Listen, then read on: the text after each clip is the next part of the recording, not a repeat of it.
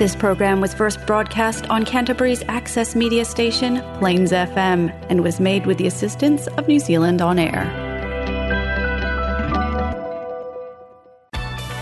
It's now time for French language and culture on Paris s'éveille on Plains FM.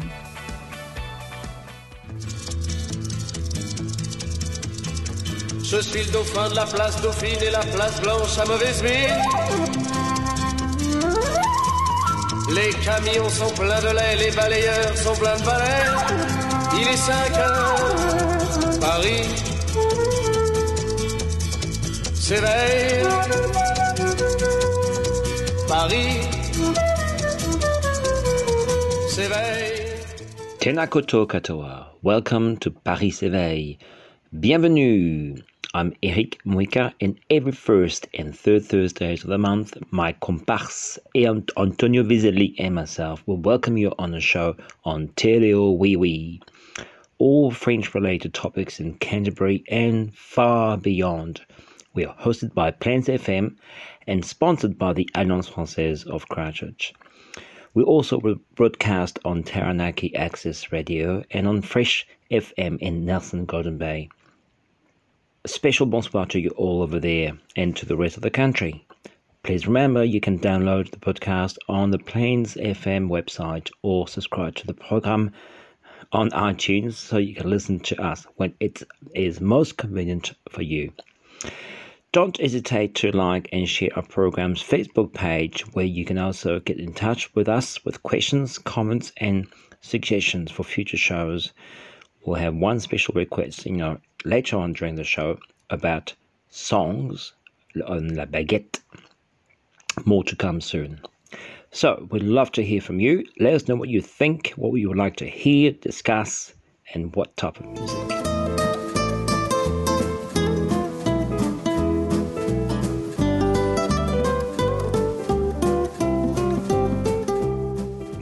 Un petit mot sur la langue française. Beaucoup de choses en fait sur la langue française. Alors déjà, c'est le dernier show de Paris Éveil pour cette année. On se retrouvera le 5 janvier. Donc on vous souhaite une bonne fin d'année et bien sûr qu'elle finisse mieux qu'elle ait commencé et euh, de joyeuses fêtes de Noël.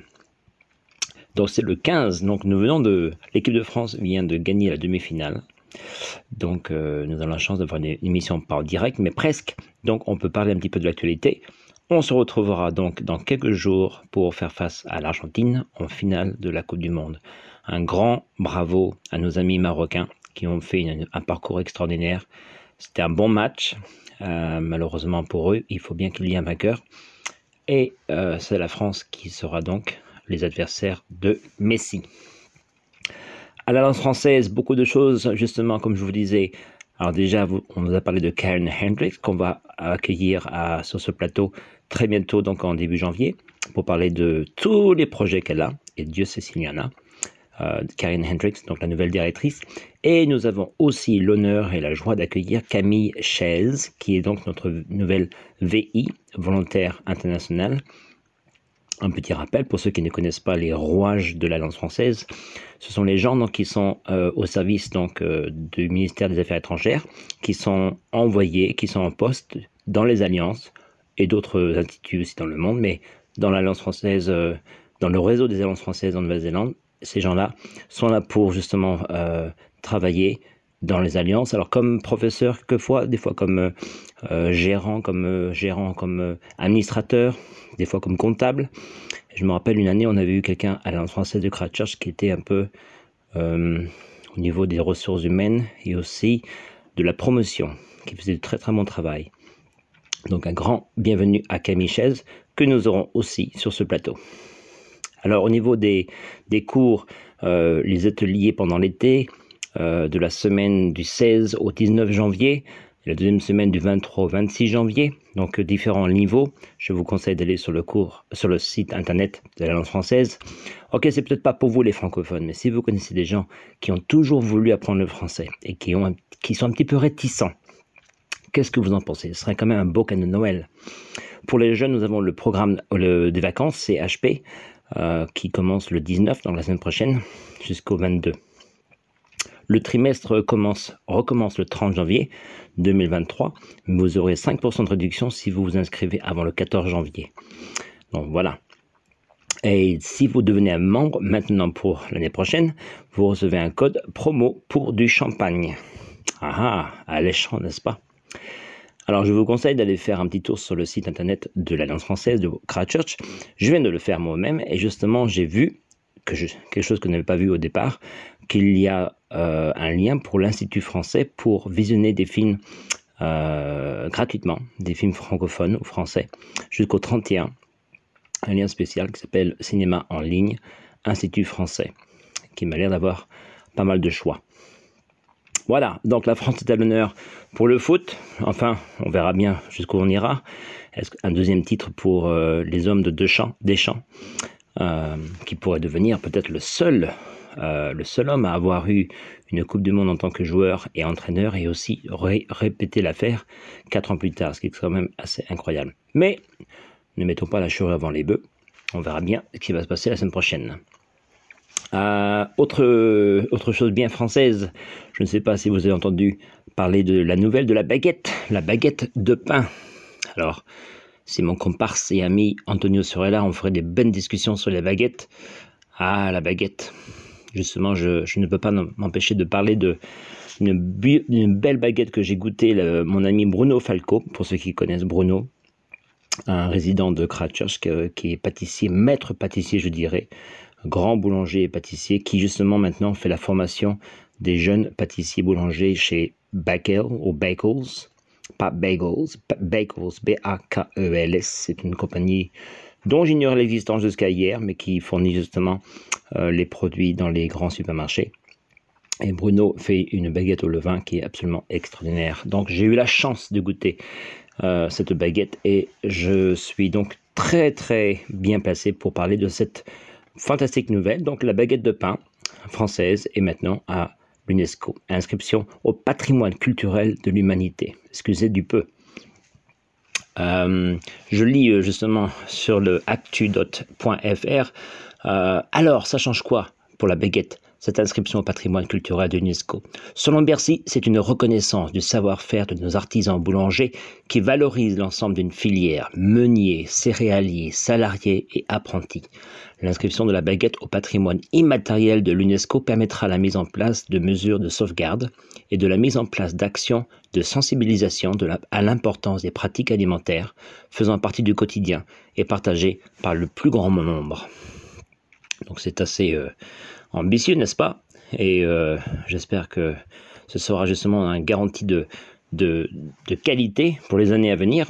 Mais au fait, au fait, savez-vous d'où vient cette fameuse baguette? Parce que bien sûr, le mythe, comme tout qui vient de France, euh, c'est quelque chose à voir avec Napoléon. Alors apparemment, oui, l'origine de la baguette, je cite pariszigzag.fr, Auparavant, le pain ne se vendait que sous forme de miche. Alors pourquoi la miche a-t-elle pris une forme de plus en plus allongée et une couleur de plus en plus blanche? L'origine de la baguette du pain de pain blanc remonterait à l'époque de Napoléon. Je souligne l'usage du conditionnel. Ces boulangers auraient inventé une miche allongée pour rendre le pain plus facilement transportable par ses soldats. Déjà à l'époque, le pain c'était sacré. Ouais, alors on va nous dire aussi qu'ils qu'ils ont utilisé les baguettes de pain pour taper sur les Autrichiens à Austerlitz un jour. Voilà, comme je vous disais, euh, je ne sais pas si on peut se fier à toutes ces expressions ou ces, ces, je ne veux pas dire ces mythes, mais ces histoires qui ont lieu, qui ont attrait au trait à Napoléon. Euh, parce qu'il existe une autre version de l'histoire qui est un peu plus crédible. Certains disent, je cite toujours euh, pariszigzag.fr, certains disent que ce style de pain a en fait été inventé à Vienne, puis importé en France au cours du XIXe siècle. C'est d'ailleurs à Paris qu'Auguste Sang a ouvert sa boulangerie viennoise, la première du genre en 1839. Ce commerce, installé au 92 rue de Richelieu, est à l'origine de ce qu'on appelle encore aujourd'hui le pain viennois, mais a également fait découvrir aux Parisiens le Kipferl, un pain traditionnel venu d'Europe centrale et de l'Est, précurseur de notre fameux croissant. Ça, je ne sais pas si nos amis parisiens veulent vraiment faire la promotion. Non, mais quand même, le pain français, la baguette et même le croissant qui ne serait pas franco-français. Moi, je trouve que c'est une très bonne morale que déjà même les symboles très puissants comme la baguette et le croissant sont peut-être plus européens que qu'on aimerait le croire. Je vais vous faire une petite pause musicale euh, qui est justement un, un rappeur, alors on, parle souvent de rappeur, je ne sais pas si c'est l'influence de mon fils, Luther, qui justement a une chanson qui s'appelle La baguette, avec un, un refrain quand même, achète-moi une baguette, elle est bien cuite, et d'autres, d'autres perles de ce genre. Euh, ça dure pas trop longtemps, je vous la mets maintenant, petite pause musicale, pour euh, peut-être aller casser la croûte entre temps. Voilà, à tout de suite.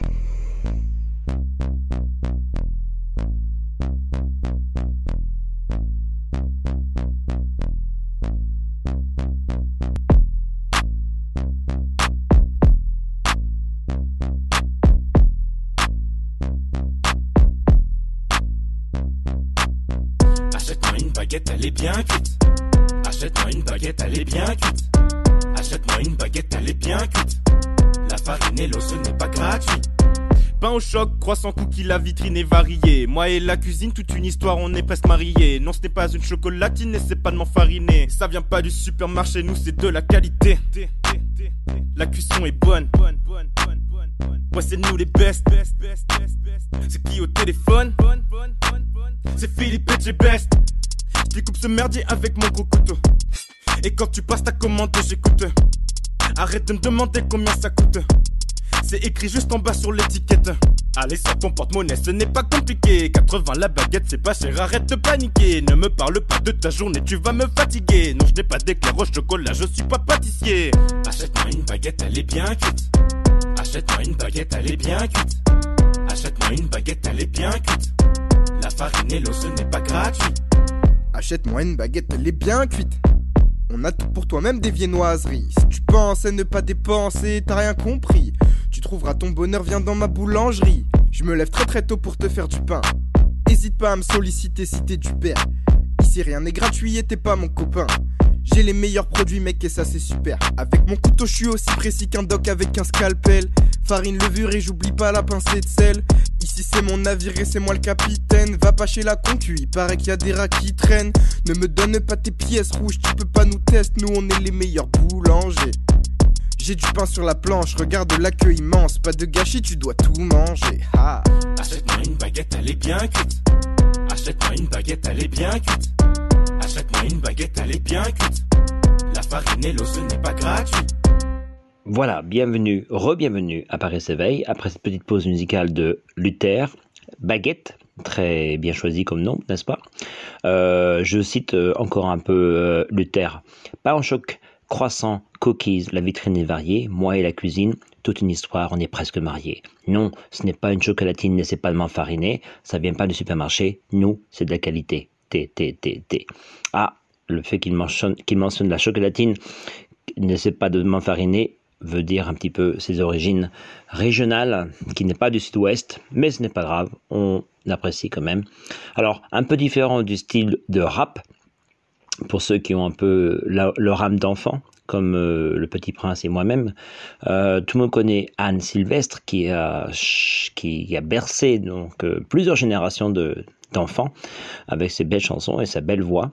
Anne Sylvestre aussi a une chanson qui est tirée de son album Les Fabulettes où elle parle justement de la baguette. Alors on remet ça, une minute 13 seulement, et vous allez voir la richesse du vocabulaire.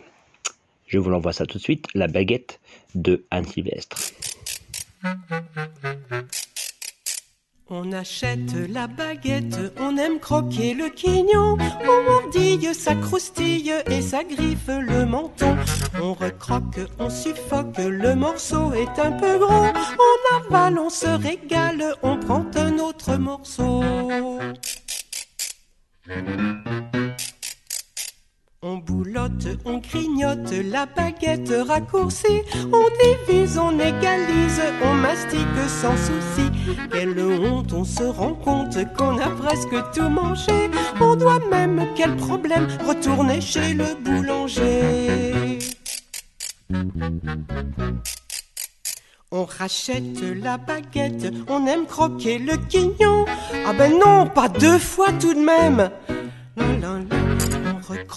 on suffoque, le morceau est un peu gros, on Val, on se régale, on prend un autre morceau.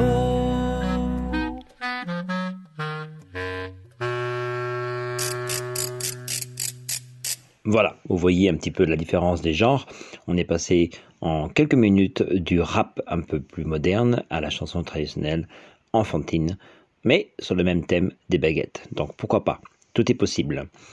On va changer de registre maintenant. On va parler. Alors, on vous a parlé avec Antonio, qui n'est malheureusement pas avec moi aujourd'hui, vous l'aurez remarqué. Toujours très occupé, ce cher Antonio. Mais il sera de nous retour avec nous donc euh, début janvier.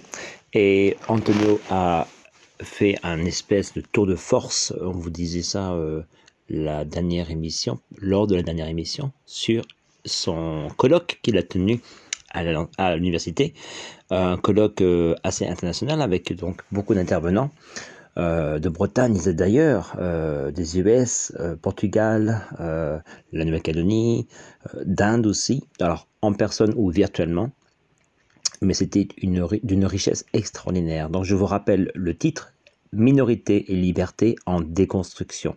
Si vous voulez jeter un petit coup d'œil, je mettrai le site euh, sur notre page Facebook, mais ça s'appelle Minorities, donc en anglais, point 2020, non pardon, minorities2022.ac.nz.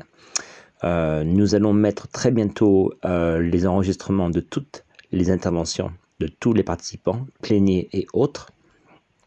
Et c'est en français et en anglais, ça dépend un petit peu de, des, euh, des intervenants eux-mêmes. C'était d'une richesse extraordinaire. Euh, je pense que c'était un succès pour euh, tout le monde. On a eu des échos absolument dithyrambiques.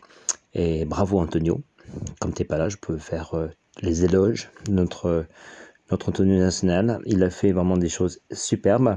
Nous avons eu la chance et la joie de revoir Justine, certes euh, via Zoom, mais c'était quand même très bien, qui a parlé justement de ses nouvelles critiques littéraires sur un auteur euh, dont j'ai oublié le, euh, le nom, mais euh, il est sur le site internet. Je peux vous le donner d'ailleurs très très vite. Justine Scarlaken. Sia Figel, ou Figel, porte-parole d'une minorité en quête de liberté et d'émancipation. Donc le thème était vraiment sur, mais sur les minorités, mais surtout sur le Pacifique. Donc on a eu des choses absolument extraordinaires. Le contenu, la, présentation, les présentations. Nous avons eu d'abord professeur Karine Speedy qui donc euh, une qui a fait une présentation sur les mouvements des populations colonisées. Donc c'était d'une richesse extraordinaire. On a appris par exemple que beaucoup de soi-disant caldoches, donc des gens euh, d'une race blanche qui sont établis donc en Calédonie, enfin beaucoup, quelques-unes de ces personnes en fait sont des gens qui avaient été déracinés, qui avaient été eux-mêmes des minorités dans d'autres euh, colonies françaises, notamment euh, à La Réunion, et que ces personnes dont le destin est assez tragique par la suite, enfin a créé même une série de successions de choses tragiques par la suite lors des événements des années 80, était justement une personne qui venait de La Réunion et qui a malheureusement euh, répercuté un petit peu sur la population indigène kanak les choses qui se passaient avant dans la Réunion. Et c'était quand même assez intéressant de faire ces, ces allers-retours entre justement les, les, différents endroits dans le monde qui ont toujours un petit peu le même problème, justement dans les contextes de colonisateurs colonisés, peuples colonisés, et au niveau des libertés.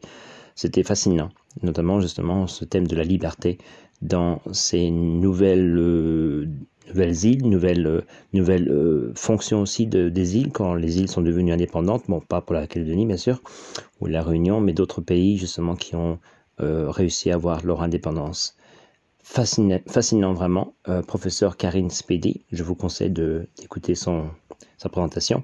Alice Teponga Somerville, qui, qui est une professeure euh, néo-zélandaise qui a fait une chose très très personnelle, qui a mélangé un petit peu son parcours personnel donc de, euh, premier, premier peuple. Donc Alice Panga Somerville est donc euh, une néo-zélandaise maori qui, qui est expatriée maintenant à Vancouver et donc qui a un qui est très très bien placé pour justement tisser des liens entre le Pacifique. D'ailleurs, son mari euh, des îles Fidji, donc euh, elle était très bien placée pour, euh, avec sa poésie chantante et très personnelle, de mettre un point très personnel justement sur ce colloque en parlant de son parcours et de ses voyages et ce que ça veut dire de rentrer à la maison. Et pour tous les expatriés dont je suis, c'était quelque chose qui a vraiment euh, été très aussi euh, touchant pour moi et j'ai pu justement euh, faire beaucoup de rapprochements. on a eu le professeur Serge Tcherkessov aussi, qui est un grand spécialiste du Pacifique, auteur de récemment du Vous avez dit troisième sexe. Je cite, vous avez dit troisième sexe. Pour ceux qui aiment le Pacifique, et alors c'est au niveau des minorités, lui a touché un petit peu le côté euh, de la structure familiale ou du moins tribale en faisant un, livre, alors qui n'est pas entièrement dédié à ça, mais sur le troisième sexe, c'est un, un, titre en fait euh, qui est très adéquat pour la situation que l'on enfin, actuelle sur euh, le troisième genre, justement, ou le, genre non-binaire, qui, est, qui devient de plus en plus, je ne vais pas dire à la mode, parce que ça pourrait heurter les gens, mais qui devient de plus en plus commun dans toutes nos sociétés modernes.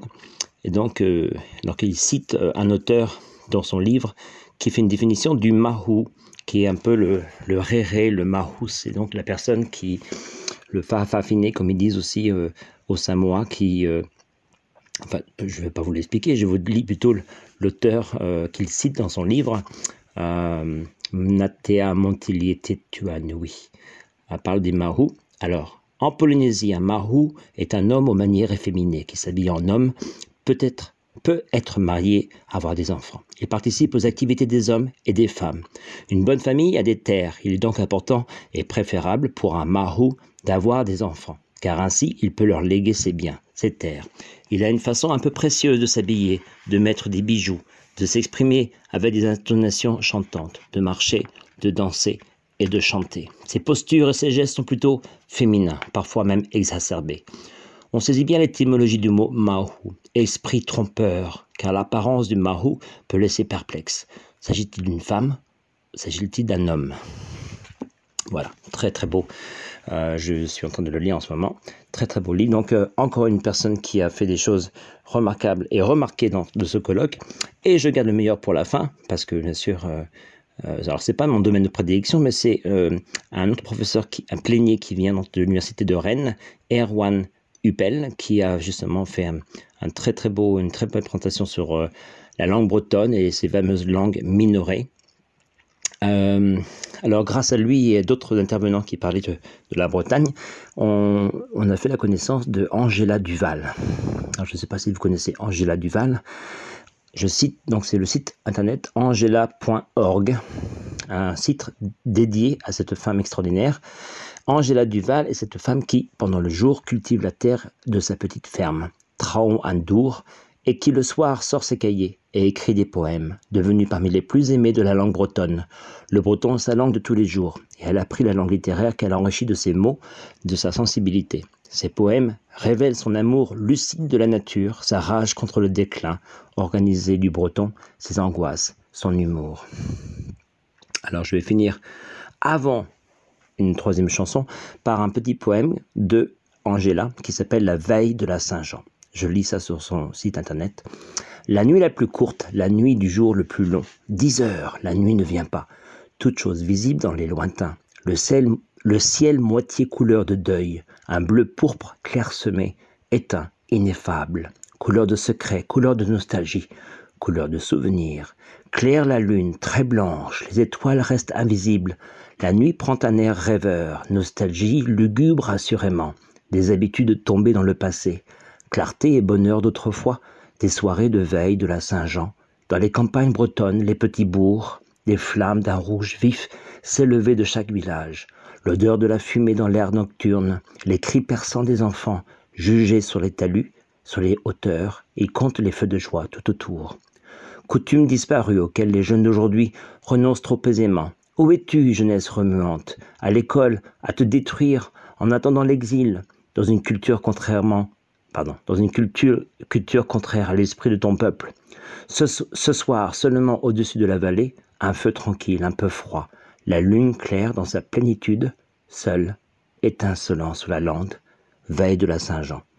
Voilà, écrit le 23 juin 1964. Je pense que beaucoup de gens qui ont connu les feux de la Saint-Jean euh, peuvent euh, justement se faire une belle image. On va finir avec justement quelque chose que j'ai appris, j'ai un petit peu honte parce que en 2022, la France a été justement représentée au concours de chansons de l'Eurovision par un chanteur d'origine bretonne, Alvan, Alvan peut-être, j'imagine, qu'on prononce, qui a représenté avec l'aide justement de trois étudiantes ou anciennes étudiantes de cette personne qui se plaignait, Monsieur Huppel, euh, pour faire un peu un mélange de moderne et de, traditionnel.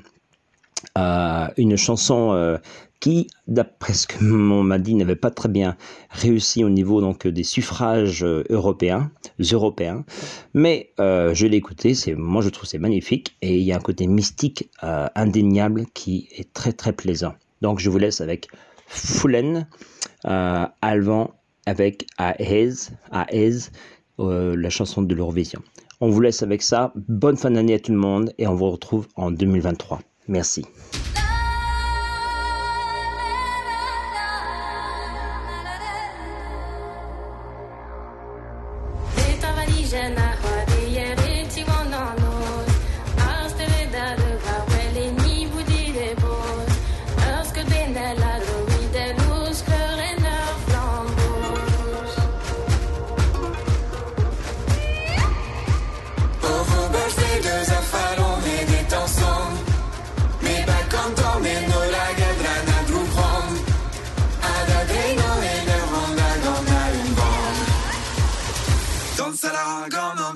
para